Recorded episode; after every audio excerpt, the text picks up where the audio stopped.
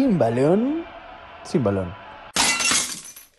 Muy buenas noches a todos, espero que estén muy bien ya en casa este domingo o lunes, no sé cuándo será el día que nos escuchen. Esta semana, eh, pues creo que todos estuvimos viendo en redes sociales, ya sea en Instagram sobre todo, en las redes de Spotify, pues lo que escuchamos este 2020. Ya veíamos por ahí a Maluma, a Sebastián Yatra, a Sabina, a los Cadillacs, etcétera, a muchos otros grupos. Y bueno, para Sin Balón, que es su primer año, de sus primeros nueve meses apenas, también no fue la excepción. Estamos muy, muy contentos de ver la cantidad de historias y mensajes de amigos, pero sobre todo de gente que no, pues que no tenemos a veces el gusto de conocer o de ser tan cercanos, pero que ya están, eh, pues escuchando sin balón. Eh, los números rapidísimos se los comparto. Ya hemos llegado a 25 países, al menos nos han reproducido una vez en 25 países. Por ahí sabemos de gente que está en Alemania, en Suecia, ahora en Suiza, que de hecho yo desde acá los saludo. Frente a mí los Alpes, nada, nada de qué quejarme este, este panorama. Fuimos el podcast número 41 de sports más popular en México. Tenemos un camino largo que recorrer, pero estamos muy emocionados y sin duda no habríamos llegado a este top 50 sin ustedes. Hemos grabado 1749 minutos de contenido, es decir, poco más de 29 horas. Ya podrían escuchar todo un día entero y unas horas más sin balón. Tenemos 47 episodios y hasta el día de hoy tenemos 21 invitados. Y digo que hasta el día de hoy porque hoy en un ratito más presentaremos a nuestro invitado de lujo del día de hoy. Neto, ¿cómo estás? Bien, con la única objeción que no mencionaste a Bad Bunny entre los más escuchados y fue el que más apareció y, y, con tanta, con tanta, con tanto ruido que ha hecho este año. Este, pero de ahí en más todo bien, muy contento eh, de muchos mensajes, muchas menciones de gente que nos ha, que nos ha escuchado pues este año. Entonces ya empezamos a hacer este cierre pues de primera temporada, ya estamos en la recta final y para el 2021 pues se vendrán más, más secciones, las mismas secciones, más invitados. Entonces, este, ilusionado y, contento. Eh, para el día de hoy, si me permites presentarlo, ya después que,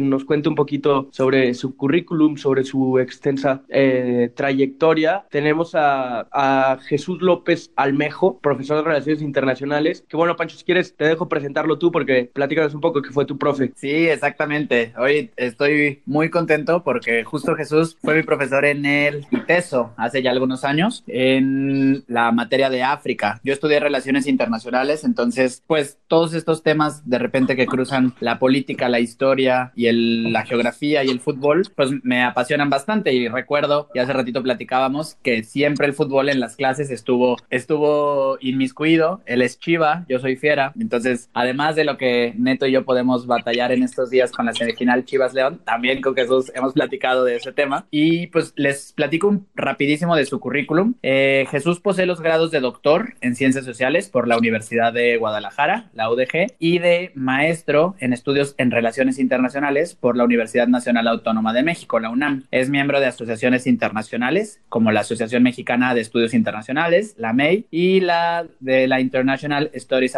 Association, la ISA, por sus siglas en inglés. Y también colabora como analista de política internacional en el programa de radio Sin Censura con Vicente Serrano y con la cadena internacional de televisión iraní, Hispan TV, en Teherán. Hoy por hoy es titular del canal de Relaciones Internacionales, tu profe de RI, que se transmite por YouTube y es uno de los proyectos pues, más, más vigentes y que yo que lo veo en redes sociales, pues más, más presente lo, lo tengo. Jesús, ¿cómo estás? Bienvenido a la familia Sin Balón. Muchas gracias por la invitación. Estoy muy contento con este eh, proyecto innovador que están impulsando ustedes dos y los felicito. Primero que nada por los indicadores que, que señalaron, muy promisorios y, de verdad, eh, Francisco Neto, estoy contento porque le están dando un valor agregado a la comunicación deportiva. Padrísimo, padrísimo, Jesús. Sí, pues encantados de tenerte por acá. Creo que será el primer programa en donde salgamos un poquito del perfil netamente deportivo para dar paso a un perfil más académico en cuanto al tema de relaciones internacionales. Creo que eso, eh, sobre todo para el tema que vamos a platicar hoy, que ya poco a poco lo iremos descubriendo, abonará mucho y será un perfil muy distinto al que hemos tenido en el resto de programas. Eh, Neto, ¿me ayudas a explicarle las preguntas ya tradicionales sin balón a Jesús para empezar?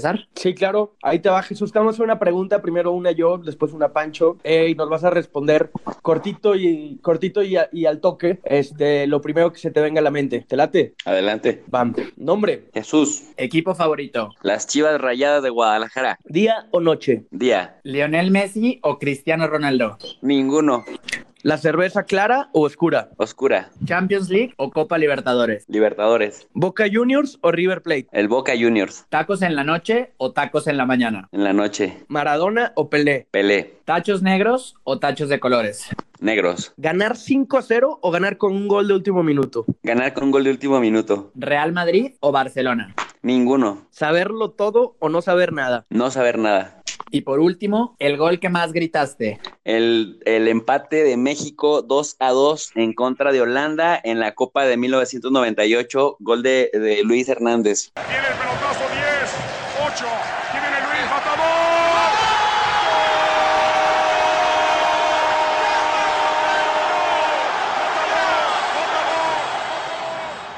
Bien, este, este gol es el primer, la primera mención que tiene, ¿no, Pancho? Sí, la primera, qué gusto, qué gusto salir de, Pero- de siempre, qué bueno. Y- Pero sí es uno de esos goles que, que, que no se olvida y que está marcado en la historia de los, de los mundiales eh, mexicanos. Y bueno, se preguntarán de qué va el tema de hoy, si vamos a hablar de un equipo chileno eh, con un profesor de relaciones internacionales que le va a las chivas. Entonces seguro eh, va- vamos aclarando el, el- el panorama. Eh, ¿Te parece, Pancho, si explicas un poquito eh, de qué trata todo lo de hoy? Claro que sí, Neto. El tema de hoy es, como bien dices, el Club Deportivo Palestino, un club chileno que ya desde el nombre es peculiar. Eh, abro con dos preguntas. ¿Se imaginan a un club que represente a un país estando a miles de kilómetros de distancia? ¿Se imaginan a un presidente de Estado haciendo visitas diplomáticas a un estadio de fútbol de apenas 5.000 aficionados? Bueno, pues el día de hoy el Club Palestino nos hará descubrir esta historia de un club exiliado, si se puede decir así, o al menos representando a una comunidad muy viva en el mundo, con un territorio muy caliente. Y el día de hoy va a ser el primer mashup o la primera combinación de secciones de Sin Balón que tendremos. Les explico un poco. La primera parte será sobre la sección expediente. Jesús aquí nos ayudará liderando esta parte. Les vamos a hacer preguntas para pues, hablar del territorio de Palestina, este estado que yo creo que si lo asociamos con lo primero que se nos venga a la mente sería conflictos bélicos, sería bombas, sería franja de Gaza, de repente cosas muy alejadas de lo que es la cultura, pero pues muy vigentes en las noticias. Y en la segunda parte entraremos a la sección de Sin Gloria, pero con gracia. Esta sección donde eh, hablamos de equipos que a pesar de no tener tantos éxitos deportivos, eh, tienen una gracia pues histórica muy peculiar en donde pues conquista corazones a nivel internacional a pesar de no tener un arraigo nacional tan grande como es este club de Palestino. Entonces, pues vámonos neto con la, con la primera parte de expediente. Eh, si quieres iniciar con las preguntas del territorio de Palestina para Jesús y vamos a ir des- des- desempolvando este tema un poco. Sí, primero que, Jesús nos ponga un poquito en contexto, porque sí, como tú, como tú mencionas, pues lo único que, llega acá de, noticias de Palestina, pues es, violencia, es guerra, es conflicto. Pero, eh, bueno, acá va la primera pregunta a, Jesús sobre cuál es el origen de Palestina o eh, a qué se refiere cualquier cita bibliográfica, cualquier eh, reportaje cuando se menciona la palabra Palestina histórica. Híjole, qué pregunta tan más compleja. Pareciera muy sencilla, pero es sumamente compleja porque hablar de Palestina es hablar de un concepto bíblico, es hablar también de un concepto en donde se cruzan las culturas de tres continentes, africanos, asiáticos, europeos, es hablar de las cruzadas, es hablar también de la tierra cuya capital, Jerusalén, es reclamada por diversos pueblos, no solamente en el tema político, sino también en el ámbito religioso, pues recordemos que Jerusalén es la ciudad o el lugar más importante en términos religiosos para los judíos, es el lugar más sagrado también para los cristianos de todo el mundo, y fuera de Arabia Saudí, en donde se encuentran la Meca y la Medina, fuera de Arabia Saudí, Jerusalén es el, es el lugar más sagrado también para los musulmanes, o en términos generales, el tercer lugar más sagrado para los musulmanes. Esto generalmente, hablar de Palestina nos lleva a conceptos bíblicos, pero también, como bien decía Francisco, nos remite a una tierra eh, en donde se disputan extensiones territoriales que no tienen petróleo, que no tienen gas natural, pero que tienen una ubicación muy simbólica para la cultura occidental, pues es donde surgen las religiones o monoteístas, o por lo menos es donde se consolidan y salen de esta región del Medio Oriente, se localizan en el Medio Oriente. Medio Oriente es un concepto eurocéntrico que parte más o menos de Europa, eh, de Inglaterra y de Francia, que definían antes eh, la tierra entre norte, sur, oriente, este, occidente, ellos se definen los europeos como Occidente, entonces estaba el Medio y el Lejano Oriente, el Medio Oriente, Siria, Palestina histórica y el Lejano Oriente con respecto a la posición de Francia, pues sería China, Japón, etcétera. Entonces, hablar de Palestina hoy es también hablar de un pueblo de cuyos habitantes, los palestinos, los árabes de religión islámica o musulmanes, son oprimidos por otro pueblo que también había sido históricamente oprimido en la historia, ¿no? Eh, me refiero a los judíos, que liderados por una organización que se llama Organización Sionista Mundial, crean el Estado de Israel, pues con la ayuda de potencias históricas de ciertas épocas, por ejemplo, del Imperio Británico, también con el apoyo de Rusia o de la URSS, del el apoyo también de Estados Unidos, desde entre 1920 y 1948, que es cuando realmente se forma ya de manera oficial con el reconocimiento de la Naciones Unidas que se habían, que habían surgido como consecuencia del fin de la Segunda Guerra Mundial. Entonces, hablar de Palestina también nos refiere a ocupación militar, a anexión territorial ilegal por parte de la potencia ocupante, en este caso Israel, que justificó la creación de un Estado, de un hogar nacional judío en Palestina para proteger al pueblo judío de las persecuciones históricas del antisemitismo europeo, pero que terminan de alguna manera replicando estas mismas persecuciones, esta misma operación sufrida históricamente eh, a manos de los europeos en Palestina, pero ahora como los victimarios de un pueblo que realmente sigue descoordinado, sigue desorganizado, sigue empobrecido y sobre todo oprimido militar, económica y también políticamente. Buenísimo, Jesús. Pues sí, es, vemos sobre todo creo que el punto clave aquí, digo, definitivamente es un territorio interesante geopolíticamente en cuanto a que está cerca de una bahía, que está cerca del mar, el tema de que es un puerto, pero sin duda el tema religioso también tiene mucho que ver. Si trazáramos, Jesús, si nos pudieras como ayudar a trazar una línea del tiempo, ahora ya escuchaba del Imperio Británico, de la Organización Sionista Mundial, de la URSS de Estados Unidos, pero si tuviéramos que poner un punto de partida a este conflicto bélico, ¿cuál sería, en, en tu criterio,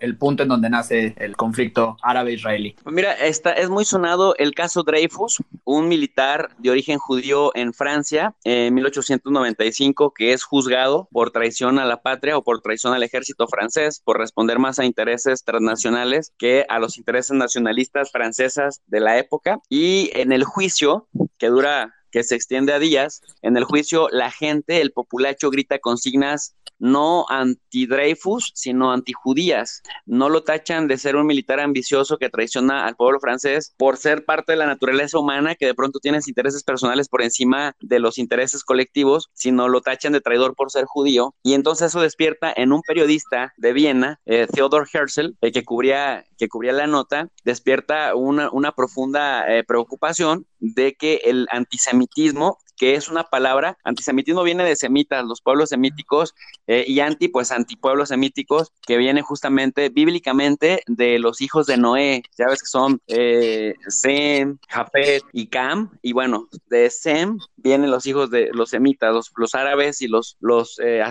los, los, los judíos, pero eh, ha ganado en la narrativa oficial el término semita para el pueblo judío, aunque no son los únicos, y el antisemitismo se expresa generalmente para hablar del antijudaísmo, de la discriminación y segregación de los judíos históricamente. Entonces, en este contexto de 1895, 1897, Theodor Herzl publica un libro que se llama El Estado de los Judíos, en donde él publica sus visiones de qué sería el ideal de un hogar nacional judío para proteger a los pueblos judíos del mundo de la persecución, de los asesinatos colectivos, de las matanzas masivas de judíos en diferentes países. Y él dice, lo capitalizo o lo veo en este juicio en contra de entonces él empieza a hacer cabildeo o para que la gente no, que nos escucha más o menos entiende el término, empieza a hacer gestiones públicas ante los diferentes eh, emperadores de la época. Va con el emperador, con el emperador del Imperio Otomano, el, sultán Hamid, se mueve también eh, con la reina Victoria en el Imperio Británico,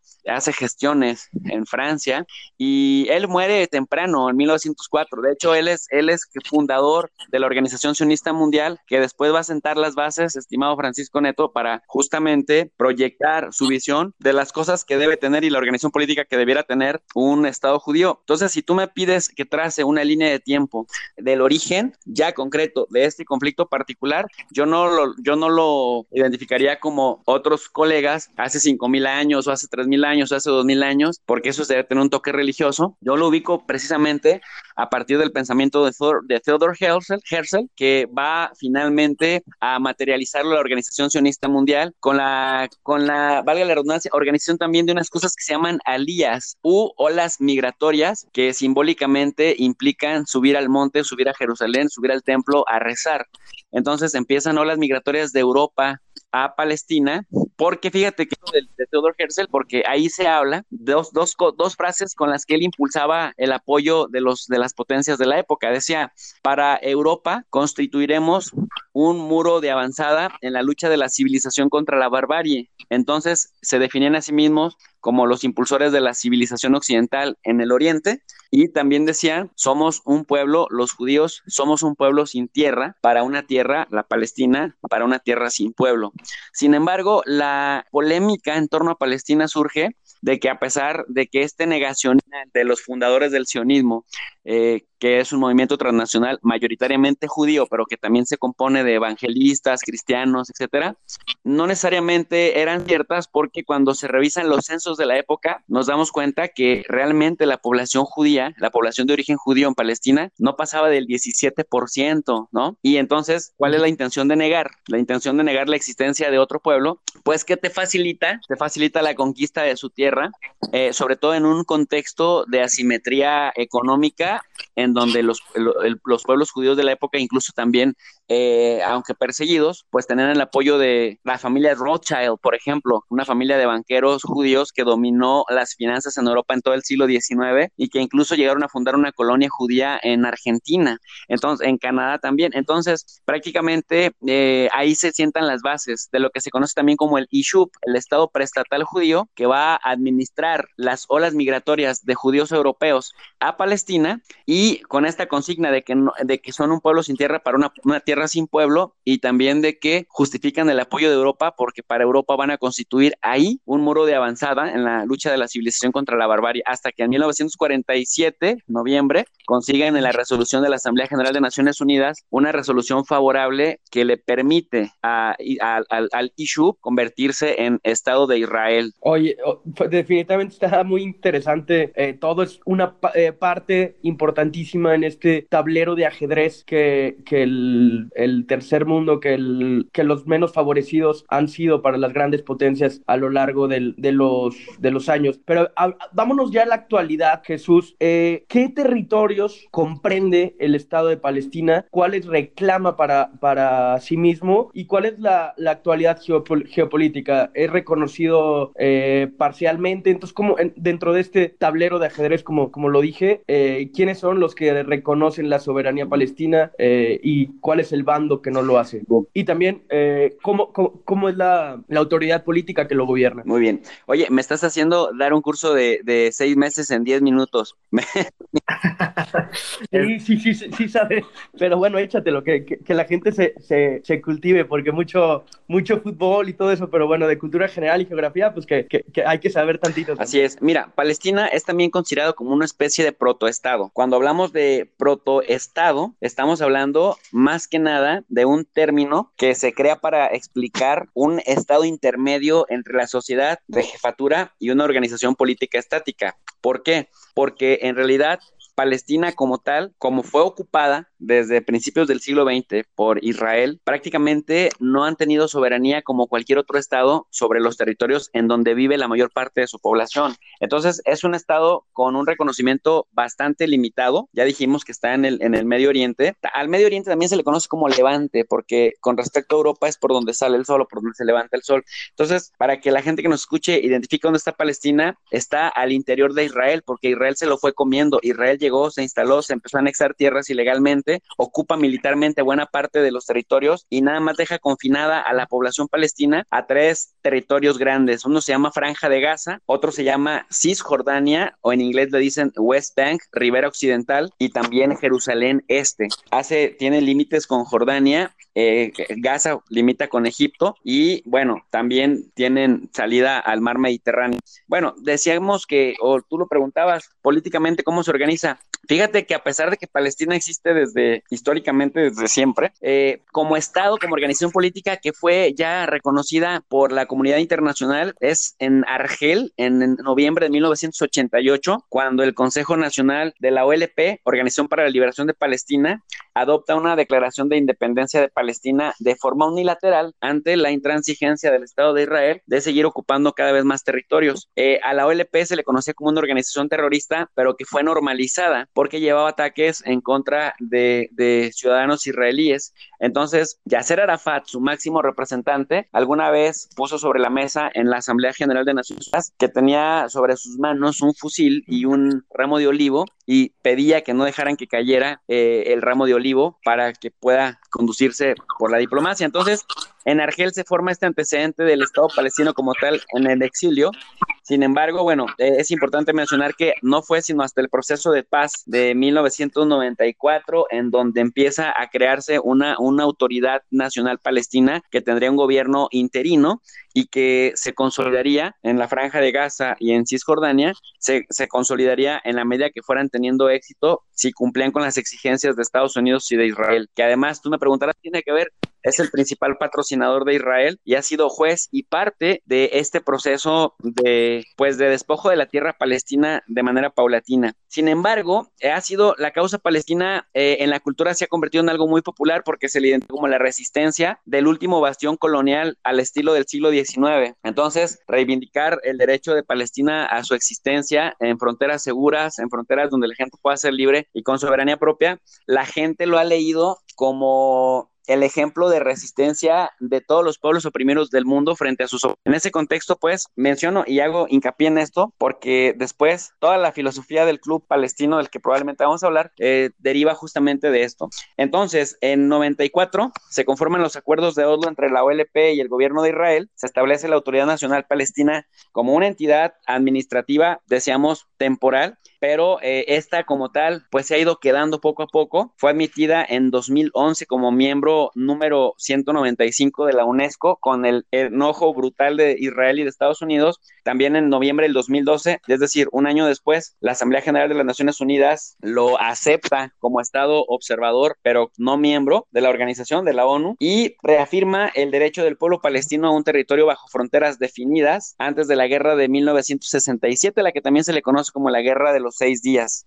Es importante señalar que Palestina entra a la ONU como observador porque lo hace a través de la Asamblea General, en donde se encuentran representados todos los estados del mundo que tienden a ser mayoritariamente pro-palestinos. Es decir, hay aproximadamente unos 130 o 135 de 194 que son, que reconocen al Estado palestino y que lo quieren como como miembro activo en la ONU. Sin embargo, el proceso para entrar a la ONU como miembro activo es que el Consejo de Seguridad te dé el aval y el Consejo de Seguridad de Naciones Unidas tiene cinco miembros permanentes con derecho de veto que con que uno solo de esos te vete, que vote en contra de una resolución, se paraliza todo y este es Estados Unidos, que por ser el principal sponsor de Israel en la zona no permite que Palestina se incorpore de plenos derechos. De hecho, incluso amenazó a la autoridad palestina con sancionarla y con dejar de mediar el asunto en este contexto de asimetría. Más o menos para ir, para ir cerrando, digamos, el tema, porque me podría tirar cuatro horas hablando del, mismo, es eh, necesario señalar que además en Palestina hay 5 millones de habitantes que viven hacinados en la franja de Gaza, que tiene aproximadamente 2 millones, en Cisjordania, que tiene aproximadamente unos 2.7, 2.8 millones de habitantes, y el resto se encuentran en Jerusalén Este. Pero neto, Francisco, hay más palestinos en la diáspora. Diáspora significa dispersión, dispersos por todo el mundo que viviendo en Palestina. Está, se componen entre los migrantes cristianos que se fueron del otro lado del mundo, entre los refugiados y después desplazados por las guerras y por las por los asesinatos israelíes en los territorios palestinos que se tuvieron que desplazar a otros lugares que se encuentran en el Líbano, en Siria, en Jordania, en Irak, en Egipto, en Arabia, en Qatar. Y estos últimos de Qatar son los, los refugiados laborales que se han tenido que salir de Palestina porque ante las condiciones de pauperización de la vida palestina, pues han tenido que buscarse la vida en la península arábiga o incluso en Europa misma. Así que en la diáspora son aproximadamente unos 10 millones de palestinos, algunos de los cuales se vinieron a, a México y América Latina, pero los más, la mayor cantidad de palestinos se encuentran en los estados fronterizos, como ya lo mencionaba, de Líbano, Siria, eh, Irak, Egipto, Jordania principalmente.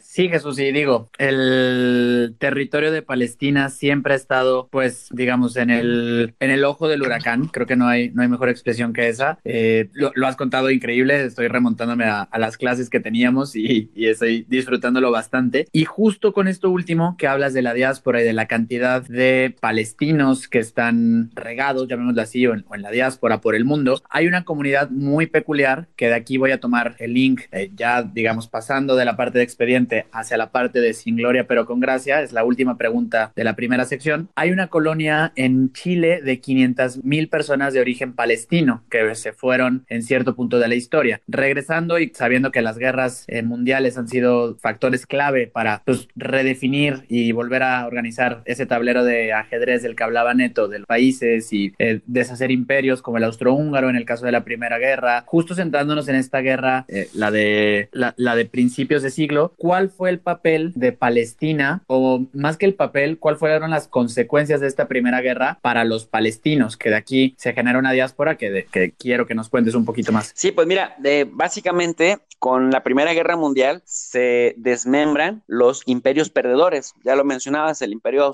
austrohúngaro, germánico, que apoyaba a, también al imperio turco otomano y que el imperio turco otomano es el imperio que de facto y de jure gobierna la tierra de Palestina junto con unas increíbles extensiones territoriales que incluso llegan a agarrar parte de Arabia Saudí, llegan hasta las fronteras con Irán, en Europa llegan prácticamente eh, hasta los Balcanes, Bosnia, Serbia, Eslovenia y eh, pues al desmembrarse los británicos que son digamos los aliados victoriosos junto con los franceses y los estadounidenses van a crear la Liga de Naciones. En la Liga de Naciones se conforma lo que se conoce como el sistema de mandatos. La Liga de Naciones eh, es la organización internacional previa que va a servir de inspiración 20, 25 años después para la creación de las Naciones Unidas como las conocemos actualmente. Es, digamos, su cadáver, es, digamos, su punto de partida.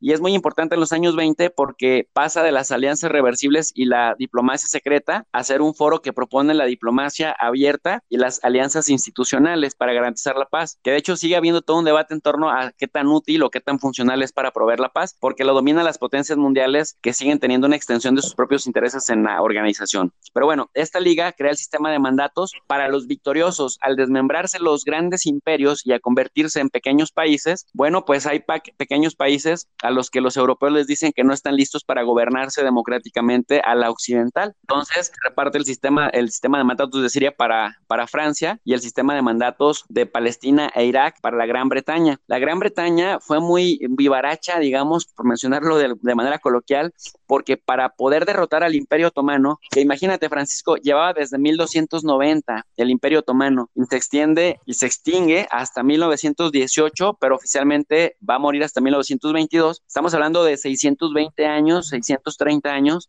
Fue muy exitoso, sobre todo con el sultán Suleimán entre 1520 y 1566, que llega a las puertas de Europa y estuvo a punto de arrodillar Europa, pero después con la revolución industrial Europa le da la vuelta y poco a poco los empiezan a dominar. Pero bueno, a finales del siglo XIX o a principios del siglo XX, en el contexto de la Primera Guerra Mundial, eh, eh, Inglaterra, la Gran Bretaña, sabiendo que está dura la contienda contra el Imperio Otomano, le pide a banqueros judíos que le inviertan a la guerra y que cuando esto termine, sobre todo a la familia Rothschild, van a conceder ahí un territorio simbólico para ellos, para los sionistas, para los judíos, eh, en donde puedan hacer este hogar nacional anhelado. Y dentro de sus promesas también prometen a los estados, a los gobernantes árabes, sobre todo al jerife de la Meca, de la Meca y la Medina, los lugares santos del Islam, que si le ayudan a derrocar a los otomanos también, a los árabes, para derrocar a los otomanos, a los turco-otomanos, a los árabes les van a permitir crear en Damasco, Siria, un, eh, un estado panislámico y panárabe, y pero también le prometen a Francia que si le ayudan a derrocar a los otomanos, le van a permitir ahí también una porción igual a Rusia. Entonces los británicos se agarran haciéndole promesas a todos de manera simultánea,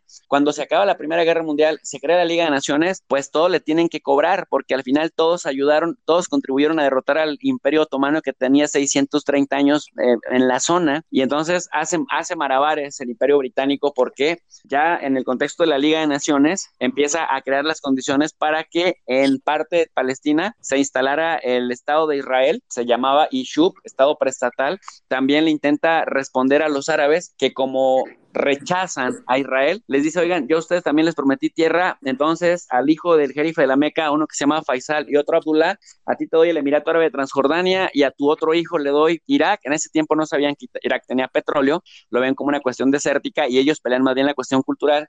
Entonces, digamos que en este sistema de mandatos coloniales, imperiales, que la Liga de Naciones avala, pues los británicos se abrogan el derecho de repartir tierras que no eran suyas del desmembrado Imperio Otomano y crean, en realidad es más importante esa Primera Guerra Mundial, que qué bueno que la mencionas, porque esa es la que crea las bases jurídicas, políticas y también conflictivas y territoriales eh, en la región a partir de, este sistema de mandatos que comento. Oye, y ya, tras, trasladándolo un poco al fútbol, estos malabares que comentas por parte de los británicos eh, ayudaron un, un, o sea, fueron una parte muy importante para la globalización del fútbol, porque justo en esta línea del tiempo que comentas eran los, los albores del deporte que los, que los ingleses lo habían creado y bueno, como ya hemos visto en muchos, en, en muchos episodios antes, la mayoría de los equipos de de, fútbol por todo el mundo en, en por ejemplo, ahorita de los equipos que me acuerdo en, Egipto, Peñarol, en, en, Uruguay, los primeros equipos de fútbol aquí en México, eh, todos fueron fundados por, por ingleses que estaban, eh,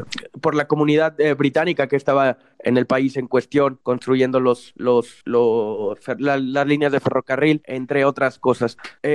por último, para cerrar el tema, el, el tema geopolítico, ¿por qué habrían de ir a Chile tantos palestinos? o sea, específicamente Chile, sabemos que existe eh, mucha comunidad europea en, en, Buenos Aires, también mucha comunidad judía, como ya lo dijiste, eh, pero ¿por qué, ¿por qué Chile? Por ejemplo, acá en, el, en, en una lectura que vimos sobre Palestino, comentan que porque era la otra parte del, del mundo, son más de 13 mil kilómetros y bueno, aquí se podrían, se podrían esconder de, de, de, de, las persecuciones de las que habían sido eh, blanco. También, por ejemplo, para, para poner en contexto, existen en, en México 10.000 palestinos y en Chile un poco más de 500.000. ¿Por qué Chile? Mira, eh, qué bueno, que, qué bueno que, que, aislaste justamente o hilaste y banaste eh, los británicos, los otomanos, el fútbol y Chile.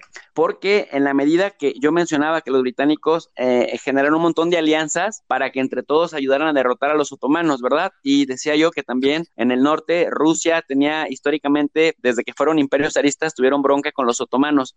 Esto genera una reacción brutal por parte de los últimos sultanes otomanos en contra de sus poblaciones cristianas, porque decían, mm, los británicos cristianos, los franceses cristianos, los españoles cristianos, los de italianos o romanos cristianos y los zaristas, los rusos arriba cristianos, nos están nos están desmembrando y parece ser que tienen eco por los pueblos cristianos dentro del Imperio Otomano que se confabulan contra ellos. De ahí surge también el coraje en contra de los armenios que va a deparar en el genocidio en 1915, pero también en los diferentes pueblos eh, árabes, que ojo, los árabes no son igual que los turcos, los árabes son, de hecho, tienen un resentimiento cultural en contra de los turcos por esta ocupación de más de 600 años. Y entonces los árabes también tienen pueblos cristianos, Jerusalén, Ramala, Hebrón, eh, Calquilia, eh, Haifa, son pueblos árabes, Nazaret, son pueblos árabes, culturalmente hablando y étnicamente hablando y lingüísticamente hablando, pero son cristianos en términos religiosos. Entonces, cuando el imperio otomano se ve asediado por las potencias cristianas, se desquitan a la mala contra sus pueblos cristianos al interior del imperio. Esto genera que muchos cristianos hagan la desbandada a Europa, pero en Europa estaban peor, o sea, no había condiciones y había mucha discriminación y mucha, mucho racismo debido a los nacionalismos intrínsecos que había en la época. Por lo tanto, se fueron a buscar oportunidades a las Américas, pero como en Estados Unidos era muy difícil obtener una visa para trabajar, apuntaron hacia el sur y en el sur está otra capital muy desarrollada que es Buenos Aires, Argentina. Pero como Buenos Aires ya había muchos italianos, muchos españoles y muchos judíos, entonces se siguieron de camino hasta Santiago de Chile. Entonces decirle a la gente que a raíz pues de estas matanzas o de estas persecuciones otomanas de los cristianos a inicios del siglo XX, pues la gran desbandada de palestinos que llegan a Chile son palestinos cristianos que vienen huyendo de los otomanos, pero paradójicamente neto traen eh, pasaporte turco, pasaporte otomano, que es lo que les permite identificarse en los diferentes países en América Latina. Chile tenía propuestas bien interesantes de recibir migrantes, pero quería migrantes italianos como Argentina, quería migrantes españoles, quería migrantes que de alguna manera se tradujeran en inversión para la colonización del país. Chile es larguísimo, ¿no? Es larguísimo. Entonces necesitaba ir haciendo la verdadera ocupación, pero llegan los palestinos cristianos perseguidos y llegan ahí y se fundan y ellos apuestan por Chile. Y ha sido una de las comunidades más prósperas. Nada más para mencionar un dato, eh, Chile tiene más palestinos o es el tercer país fuera de, de, Palestina, fuera de Israel, eh, incluso fuera de Jordania y de Siria, con más palestinos en el mundo, más incluso que Egipto, más que Libia, más que Irak. Es decir, eh, como tú bien lo mencionas, casi medio millón entre cuarta, tercera, y segunda y primera generación, eh, que muchos dirían, bueno, estos ya incluso perdieron su, su rastro palestino, ya no hablan árabe, ya están completamente desconectados, pero no, vienen justamente de, de migraciones palestinas que los podemos identificar justamente hace 100 años, ¿no? Empezaron a llegar en los años 20. Entonces, es súper interesante porque pareciera que una cosa no esté conectada con otra, pero como tú dices, por otro lado, los británicos fueron a llevar el fútbol por todos lados y esto es lo que ahora en, en, en Chile, hace 100 años, eh, destaca los hermana, porque parte de la razón que hacía de los inmigrantes adaptarse a las costumbres de las sociedades que los recibían, pues era tratar de simpatizar en actividades culturales y una de esas fue el fútbol. De ahí que el club palestino eh, ahora reivindica incluso eh, derechos por encima del mismo Israel que dice a veces cuando Israel los quiere los quiere eh, sancionar o los quiere reprimir o los quiere menospreciar ellos dicen oigan nada más les recordamos que nosotros tenemos 100 años y ustedes apenas nacieron en el 48 así que se mezcla ahí la política y la cultura y, la, y el deporte por supuesto Jesús pues qué qué interesante como dices pues sí esta colonia palestina que migra a Chile como para los que nos están escuchando y de repente por ahí hay historias similares, incluida la de mi familia, eh, cosas como la guerra civil española, que los, los españoles, pues primero buscan a lo mejor en Francia eh, un exilio, pero al ver que no había buenas opciones, migran a México y empiezan a echar raíces en, en justo en nuestro país.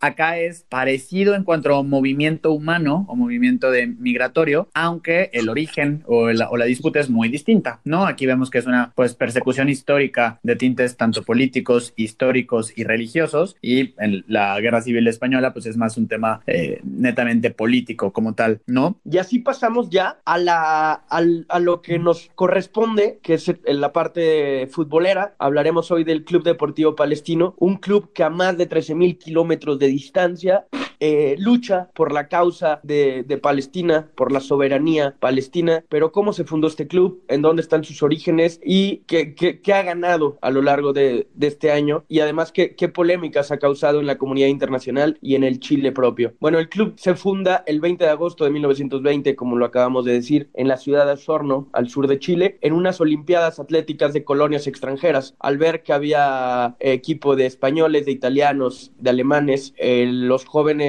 árabes, los jóvenes palestinos, no tenían equipo en el cual jugar, no tenían eh, eh, representación alguna y fundan este club. Eh, esto me recuerda, por ejemplo, a, a, los inicios también de la liga de la liga mexicana, en donde había equipos como el Germania, el Club España, el Asturias, el, el, Euskadi, que fue más que nada una gira mientras se, mientras se daba la, la, guerra civil, que jugó unos partidos por acá, pero me imagino que pasó algo así igual en Chile, pero no es eh, no deja de ser amateur hasta 1952, 32 años después que anduvo navegando por el amateurismo. Justo en ese año, en 1952, es invitado por la Asociación Nacional de Fútbol Profesional, el equivalente a la Federación Mexicana de Fútbol, a formar parte de la segunda división del fútbol profesional chileno. Este, este paso por segunda división o este inicio apenas dura un año porque resulta campeón contra el Rangers de Talca. Rangers, otro equipo que sin duda desde el nombre vemos que hay un antecedente británico por ahí. Y esto motiva muchísimo. Recordemos que, como bien nos contabas, Jesús, el, pues hay una colonia muy, muy grande de palestinos en, involucrados ya en Chile. Entonces empezaron a hacer sus negocios, sus fábricas, sus industrias y ellos mismos pues apoyaron al equipo con pues, muchos aportes económicos. Por esto, el equipo asciende ese mismo año, en 1952, y para 1955 rinden frutos estos esfuerzos tanto deportivos como económicos, ya que Palestino logra su primer campeonato nacional de primera división, con el argentino Roberto Col como su máxima figura. Aquí como referencia, Roberto Col era parte de aquel River conocido como La Máquina, que estaba con jugadores como Pedernera, como eh, Moreno, como La Bruna, como Di Stefano, que bueno, fue uno de los mejores River Plates de toda la historia. Después, para el año 1970, descendería a segunda división tras perder el partido con el partido definitivo con Unión La Calera y acaba otra conexión con descendentes palestinos porque el, el presidente, no sé si vieron la serie El Presidente en, en Amazon Prime, que habla sobre el que, el que fuera el presidente deportivo de Unión La Calera y después de la Federación Chilena, que ahorita no lo tengo, ahorita lo googleo, no, no me acuerdo el nombre, pero es, es de descendientes eh, palestinos. Pero bueno, volviendo al tema, eh, solamente duraría dos años, esta vez en segunda división palestino, pues en 1972 eh, lograría el ascenso. Mientras jugó en segunda, eh, los días martes, entonces siempre se le se, se, se, hicieron famosos los martes de Palestino en Santa Laura, que era la sede que, en la que jugaba en, esa, en ese tiempo.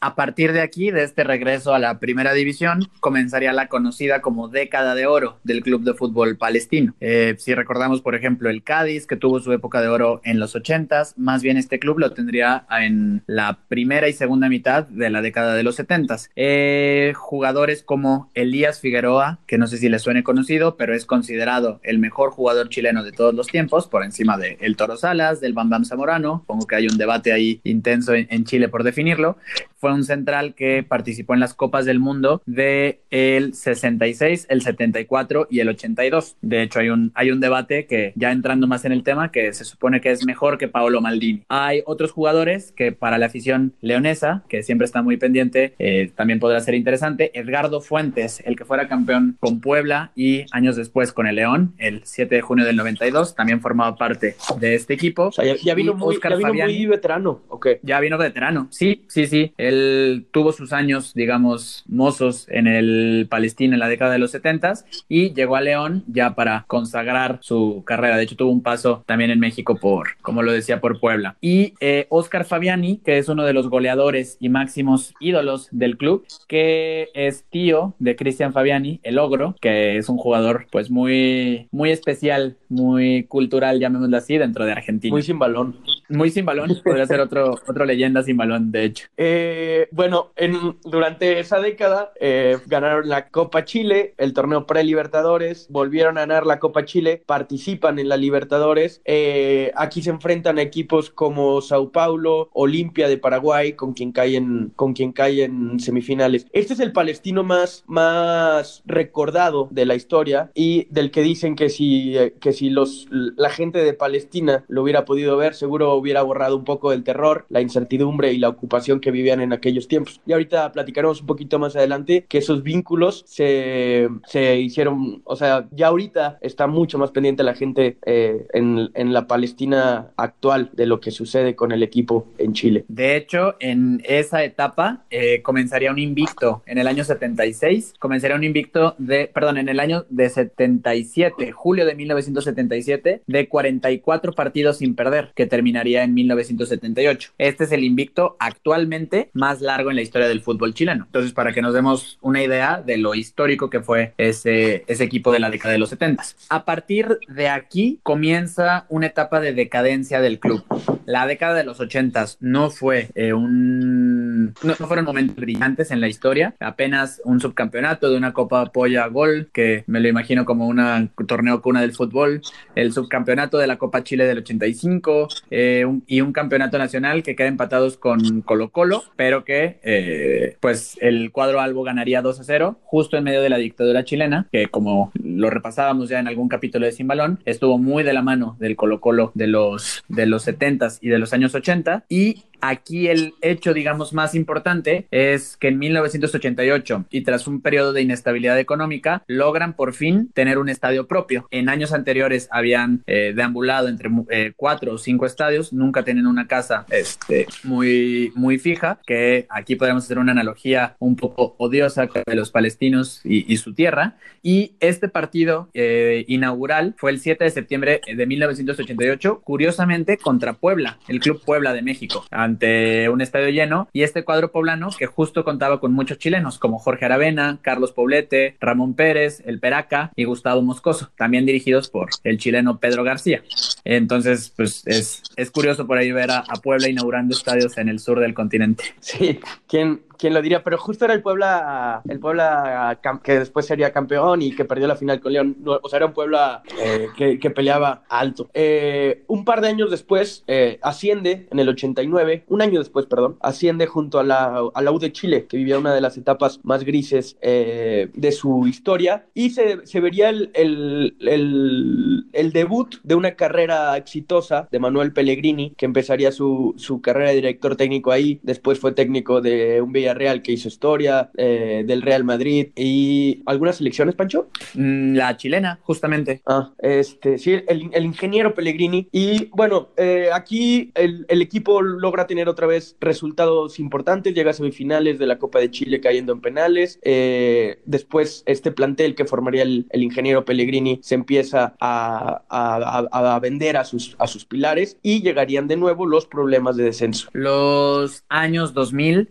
fueron más o menos en la misma sintonía. El hecho más importante es que en el año 2004 el club solicita la quiebra para ser rematado y comprado, termina siendo comprado por el único postor, que fue una, eh, un grupo de familias de origen árabe y así se convertiría en el primer club chileno conformado por una sociedad anónima. En 2008 llega la final del clausura enfrentándose con Colo Colo. Eh, esta final la pierde con un arbitraje muy polémico de Rubén Selman. Rubén Selman que por ahí nos puede sonar conocido que fue árbitro de muchos partidos de Copa Libertadores en los años 2004, 2005 y hasta 2008. De hecho, después de esta final muy polémica, él se retira. Él es su último partido como árbitro profesional. En febrero de este año, eh, a causa de un paro cardiorrespiratorio, falleció. También otro que se llevó el 2020. Y en 2009, y tras un mal torneo, llega la, la liguilla de promoción, eh, promoción para no descender, y se salva en penales contra el San, Marco, San Marcos de Arica. Eh, a partir del 2010, ah, y bueno, cabe señalar que mientras había todos estos problemas de quiebra y de la compra de la SA, se, se intentó desde Palestina, el, la autoridad palestina abogó por la salvación económica del, del equipo que los representa en, en, en, Chile, del que llaman la, la segunda selección nacional. Eh, por los 2000, los, los 2010, 2011 serían mejor para, para el equipo, vuelven a las instancias finales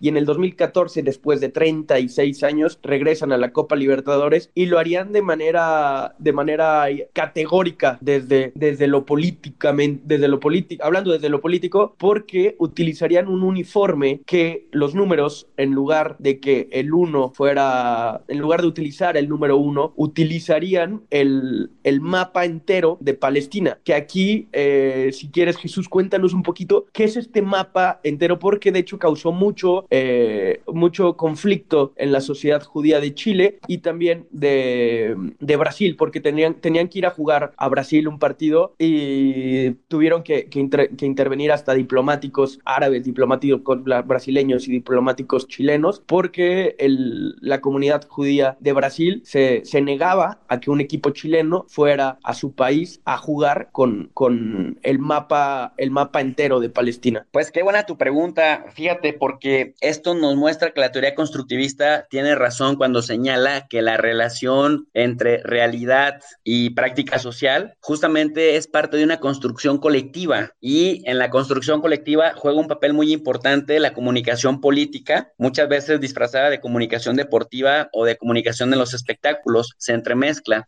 Y justamente este mapa es conflictivo porque en la lucha discursiva, en la lucha de narrativas entre palestinos e israelíes fuera del Medio Oriente, la simbología nos indica que de acuerdo a los palestinos ese mapa completo que hoy es Israel, en su mayoría, eh, sería Palestina y desconoce a Israel como, como entidad nacional, como, como un Estado. Israel hace lo mismo. Si nosotros googleamos, por ejemplo, el mapa de Palestina, prácticamente es inexistente. Israel hace lo mismo cuando pone que todo el mapa completo es Israel, niega la existencia de los palestinos. Entonces este mapa implica la negación del otro y por eso es tan conflictivo, ya sea que lo ponga Israel o un equipo afiliado a Israel, o ya sea en este caso lo, que le pasó al club palestino en este partido, que se atrevieron a poner el mapa en lugar del uno, pero que le dicen la camisa de la sanción. Esta camisa de la sanción levantó tantas, tanta algarabía en el mundo que de como 20 países en donde hay empresarios portentosos de origen árabe,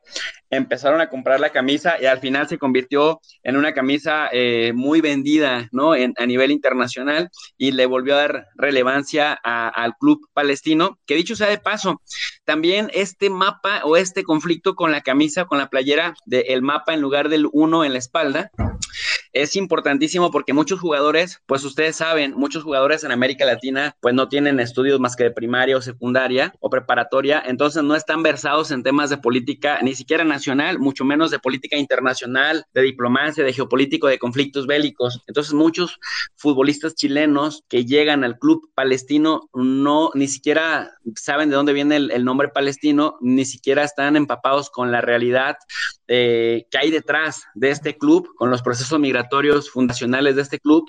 Y entonces ellos llegan y se meten y ya cuando llevan ahí un par de torneos que se eh, dan cuenta de lo que representa a nivel internacional el club palestino. Y fíjate que este, este conflicto también por la playera generó que los funcionarios del más alto nivel de Palestina y también del Banco de Palestina y de otros empresarios palestinos que, que están acomodados, por llamarlo de alguna manera, empezaron a ver a ese club pues con ansias de que no desaparezca y empezaron a invertirle también más dinero porque saben que en términos del soft power, en términos del poder suave, del poder cultural, es un mensaje importante el que manda.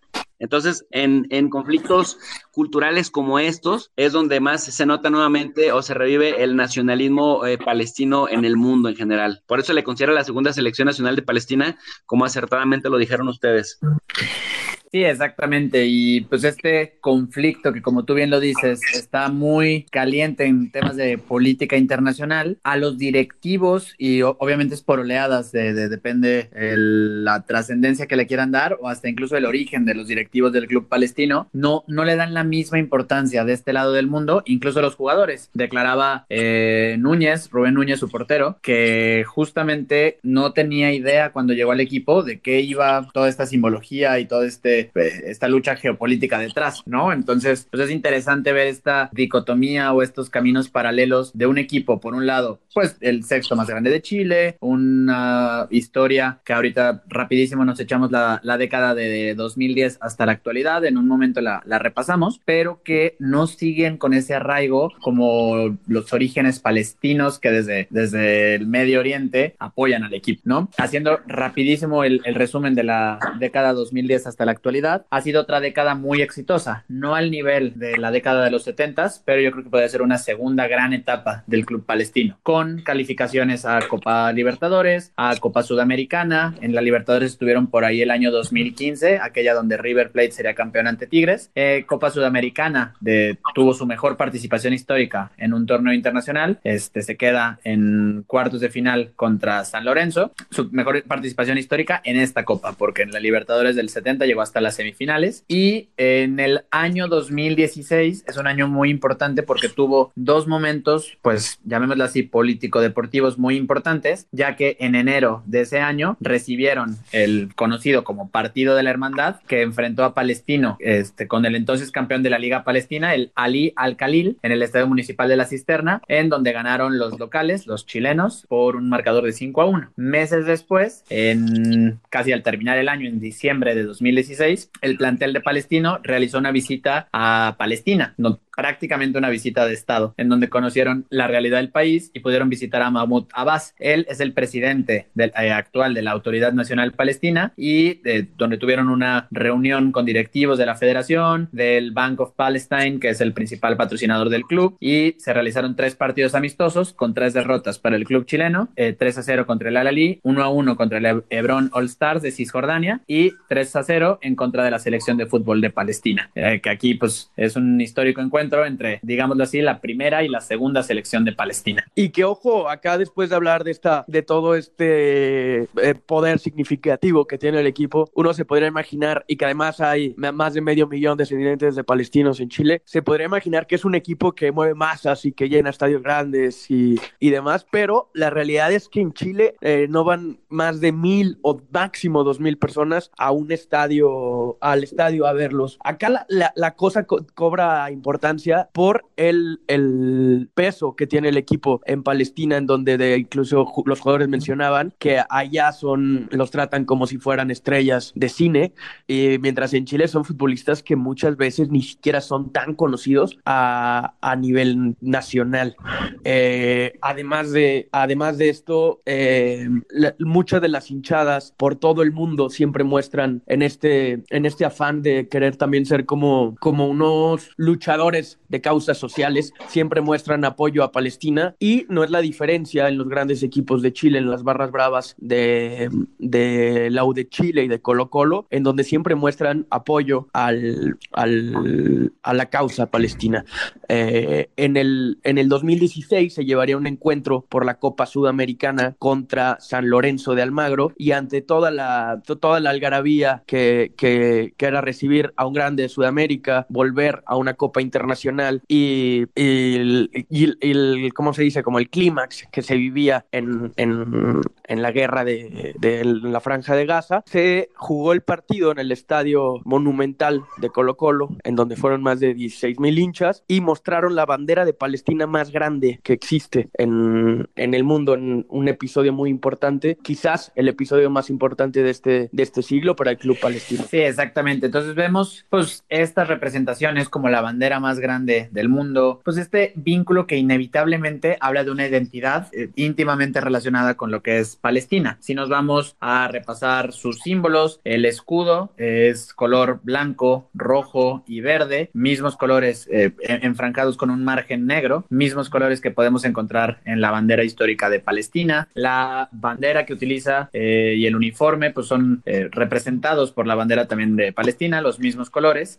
eh, colores panárabes utilizados como símbolo durante la revuelta árabe de 1917 y siempre eh, lo que decíamos al, al, inicio, las autoridades palestinas están muy al pendiente del, del equipo. Justamente hace rato hablara, hablabas Jesús sobre Yasser Arafat, máximo líder de la autoridad palestina. Él justamente en una crisis económica del club en 2003 envió una carta desde Ramaya hasta la cisterna abogando a la no desaparición del club ante la crisis económica. Eh, otro dato por ahí interesante es que los partidos son transmitidos a través de la cadena televisiva catarí Al Jazeera. Entonces se ven en Chile y también se ven en Palestina. Un, pues, un dato que parecería eh, no tan relevante, pero no, no hay símil, por ejemplo, en México de, de equipos que se transmitan en, no, al otro lado del mundo específicamente de esos equipos, como una segunda selección, segunda selección nacional. En el estadio de la cisterna se pueden ver varios mapas pintados del territorio palestino. Y justamente en, cuando ganaron la Copa Chile de 2018, lo que les dio nuevamente su clasificación a la, a la Copa Libertadores, Mahmoud Abbas eh, dijo, mandó una carta donde decía, el triunfo, el triunfo de Palestino le ha traído gran felicidad a nuestra gente, representan a nuestra gran nación y causa por la libertad, la justicia y la paz. Como jugarán la Copa Libertadores el próximo año, instruirá nuestras embajadas en la región para que los apoyen en lo que necesiten. Como nuestros representantes, es nuestra responsabilidad ayudar al club tanto como lo necesiten. Entonces hablamos de un club que al calificarse a una instancia internacional es apoyado por un estado directamente para que les brinden las facilidades a donde vayan. Entonces, pues es una chispa y un sabor muy, muy especial que me imagino que el 9 de ese equipo hoy no está ni cerca consciente de, de todo lo que conlleva. Así es, Francisco. Sí, definitivamente. Sí. Nada más agregar ahí una, una cosa que decía Abbas a esa, a esa carta que acabas de leer. Decía, en esta oportunidad extendemos la invitación al equipo para que visite Palestina. Cierra la firmeza de nuestro pueblo, tan tanto en la patria como en la diáspora, ha demostrado que Palestina existe. Y es que, y con esto cierro, esto ya son mis palabras, es que la negación de la existencia del pueblo palestino a nivel internacional en los medios de comunicación ha sido muy consistente. Por lo tanto, el equipo de fútbol palestino representa un rayito de luz en la, en la visualización del problema. El aquí estamos y está pasando este problema y aún así existimos. Y sabes que tienen el lema de existir es resistir. Por eso, qué bueno que tomas el, el punto para todavía contextualizar más lo que representa este club, porque como bien lo decía Neto, eh, decía, eh, en Chile ni los conocen, casi ni los pelan, porque ya, no, ya pasaron sus mejores épocas, pero cuando van a Palestina se vuelven los superhéroes, paralizan, paralizan los territorios palestinos. Y esto es maravilloso porque,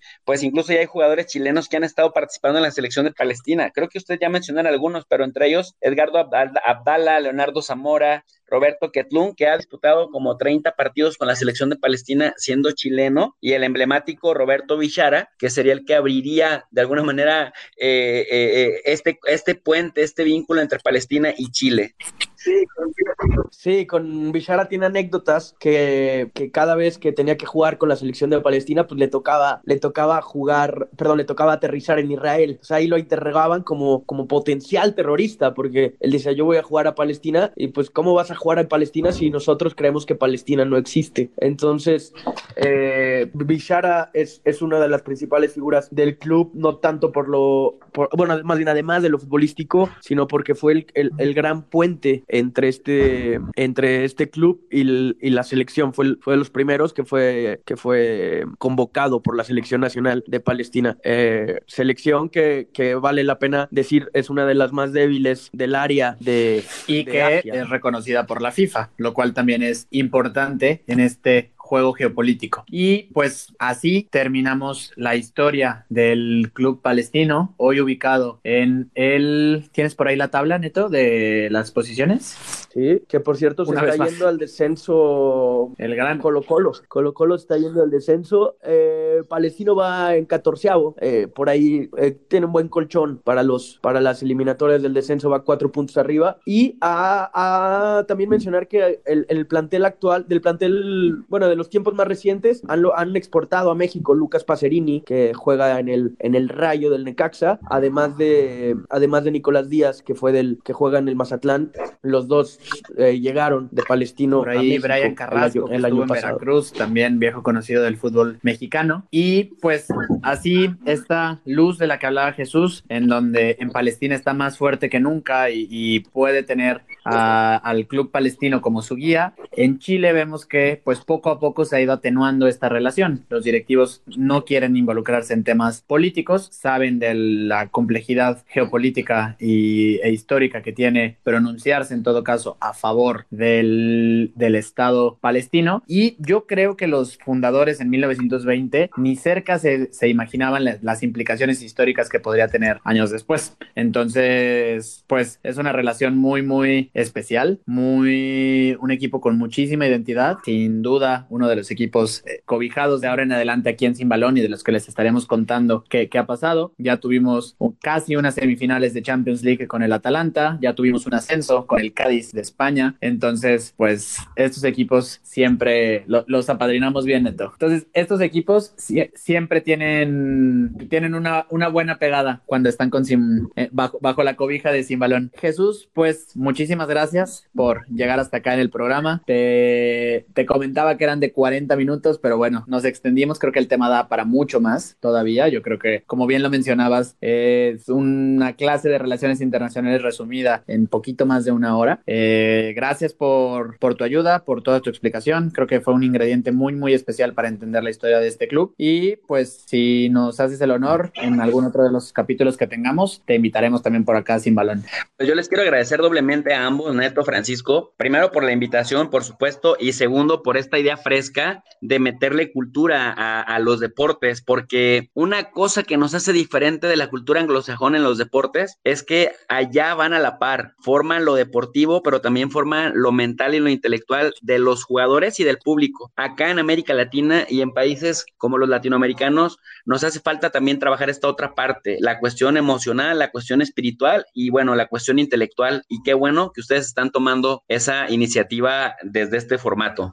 Pues muchísimas gracias, Jesús. Sí, la verdad es que es como parte de la misión de Sin Balón, encontrar esas historias que suceden cuando el balón deja de rodar y pues estos híbridos entre política, cultura y deporte, pues es algo que no puede dejar de analizarse y como tú lo mencionaste durante el capítulo, estas teorías constructivistas que justifican estas apariciones del soft power a través del deporte, la cultura en la política internacional, sin duda es muy necesario mencionarlo y tenerlo presente. No sé si tengas algún comentario final, algo que nos haya faltado repasar o que quisieras agregar?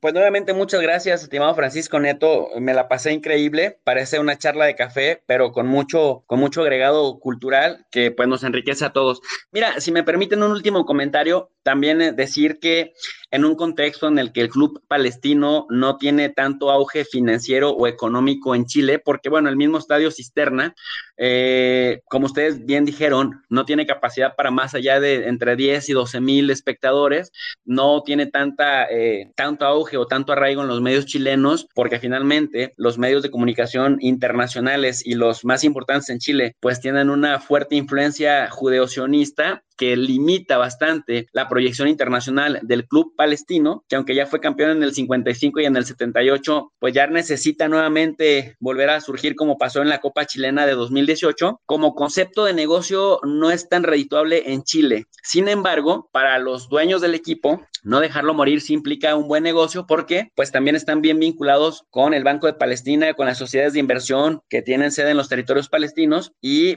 porque para los palestinos representa, decíamos hace rato, el hecho de que existir es resistir y es un brazo de soft power. Y como brazo de soft power, si no es reditable en Chile, lo es en Palestina, en la remoralización de la, de la sociedad palestina y en Palestina, en estos viajes que están empezando a hacer ya desde 2013, llevando fuerzas básicas, llevando a los capitanes, después llevando a todos los jugadores, teniendo esta conexión, esta visita histórica que ya mencionaban ustedes de Mahmoud Abbas a Santiago de Chile, al Cisterna, a ver al equipo que ya se convirtió, y a esta promesa además de Mahmoud Abbas de poner la red de embajadas de la autoridad palestina en Latinoamérica al servicio del equipo, te habla de la importancia de que aunque como negocio en Chile no sea tan redituable, como negocio en Palestina sí lo es, tanto en el lado económico y financiero para el equipo, por los patrocinios que recibe de Palestina, pero también para Palestina es una luz en el túnel en cuanto a que a través del equipo y su participación en diversos torneos, nuevamente se vuelve a hablar del tema palestino que ha sido pues negado y, y que hace parte de este negacionismo que, que, combaten los palestinos tanto en los foros internacionales como en este caso en las emisiones deportivas. Así que está eh, muy interesante incluso también seguirle la pista de los patrocinios y la pista de cuáles son los eh, grupos interesados en que este club no desaparezca nunca de la vida chilena. Totalmente, y pues sí, como lo dices y haciendo el cierre,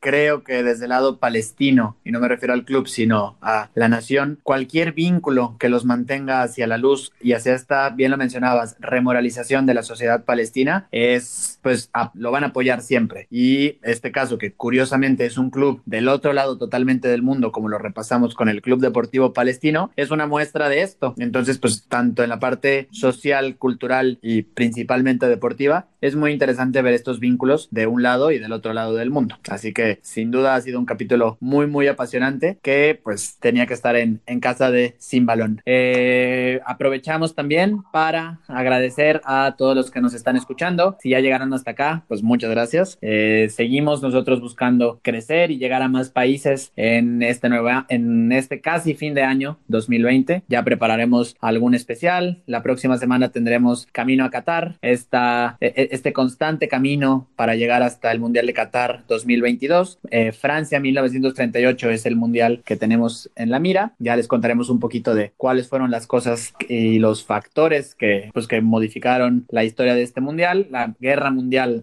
la segunda guerra mundial, perdón, a punto de estallar. Entonces será muy, muy interesante. Agradecer también al periódico AM, uno de nuestros aliados más importantes en este camino de Sin Balón, que sin su eh, ayuda no podríamos llegar a tantas personas como hemos llegado. Y pues a toda nuestra audiencia, muchísimas gracias. Buenas noches, pásenla bien y estamos en sintonía. Gracias a todos. Gracias. Y el árbitro Brick marca al final una historia para contarla.